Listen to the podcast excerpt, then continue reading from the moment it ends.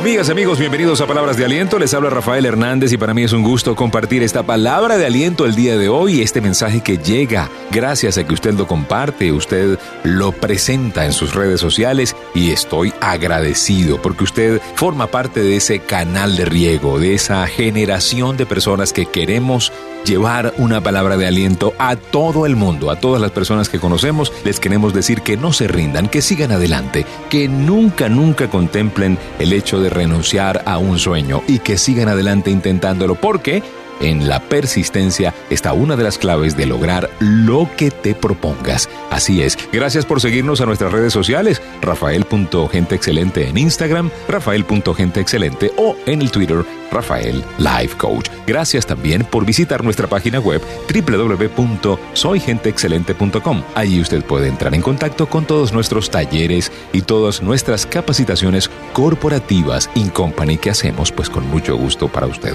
Ya lo sabe, www.soygenteexcelente.com. El episodio de hoy, el valor de ser leal.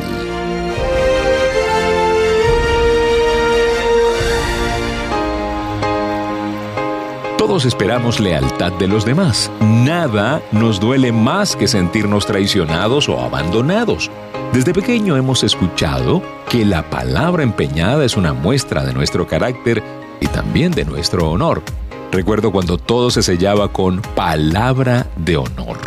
Por tal razón, sentimos una profunda decepción cuando otra persona rompe una promesa, cuando otra persona es desleal a esa palabra o, bueno, se comporta de manera contraria con respecto a alguna obligación adquirida. Eso nos duele en el alma, ¿cierto? Sin embargo, la persona de éxito ha descubierto que la lealtad es un corresponder, es una obligación mutua. No es algo que se pueda demandar, usted no puede demandar lealtad, usted tiene que ganarse la lealtad de las demás personas. La lealtad es algo que se gana, ¿sí? Siendo como, bueno, siendo leales nosotros y nosotros sembrando lealtad podremos cosecharla. Recuerdo una historia extraordinaria que nos contaba Les Brown en uno de esos audios espectaculares. Él contaba la historia de una historia de guerra, de un episodio que pasó en una guerra. Él dice, al finalizar un día más de cruenta lucha, un soldado fue a un comandante y le dijo, mi compañero no ha regresado del campo de batalla, señor. Solicito permiso para ir a buscarlo. Permiso denegado, respondió el oficial. No quiero que arriesgue usted su vida por un hombre que probablemente ya ha muerto. El soldado, haciendo caso omiso de la prohibición de su superior, salió y una hora más tarde regresó mortalmente herido, transportando el cadáver de su amigo. El oficial estaba furioso. En lugar de uno, ahora perdería a dos hombres de su tropa.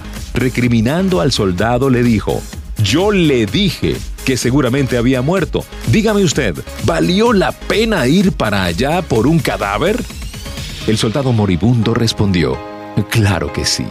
Señor, valió la pena, pues cuando lo encontré todavía estaba vivo y pude escuchar cuando me dijo, yo sabía que tú vendrías por mí. Un amigo leal es algo que está a tu lado aun cuando todos los demás te hayan abandonado. Hay una historia, un episodio de la historia contemporánea que nos recuerda muchísimo el valor de ser leales y está personificada por Nelson Mandela. Nelson Mandela estuvo en prisión durante 27 años por defender una causa justa. Durante ese tiempo se le ofreció su libertad en varias ocasiones si solo hacía una declaración pública diciendo que aceptaba el apartheid, pero él se negó. Su lealtad para con esta causa y las miles de personas que habían dado sus vidas en defensa de la dignidad humana no le permitían considerar esa oferta. Eso es ser leal. Eso es manejar la lealtad desde un punto de vista superior. La lealtad no es un acto, es un rasgo imborrable del carácter. Evite usted a toda costa traicionar la confianza que otros han depositado en usted. No hay característica que repela con mayor intensidad que la deslealtad. Si no sientes que puedes ser totalmente leal a cierto ideal, a cierta persona o a cierta empresa, es preferible no involucrarte con ella. La lealtad no es consecuencia de un sentimiento afectivo, es el resultado de una decisión deliberada para elegir lo que es correcto. Mentir para encubrir las faltas de un amigo no nos hace leales, sino cómplices. Ojo con eso. Vamos con las tres recomendaciones de palabras de aliento para el día de hoy. Número uno, aplique la regla de oro en la lealtad. Sea leal como usted quisiera que sean leales con usted. Número dos, nada es en vano todo se devuelve. Siga siendo leal aunque con usted no hayan sido leales. Y número tres, sea usted el tipo de persona que usted busca encontrar en los demás. Muchísimas gracias por permitirnos compartir esta palabra de aliento para el día de hoy. Sean felices. Recuerden, si pongo a Dios de primero, nunca llegaré de segundo.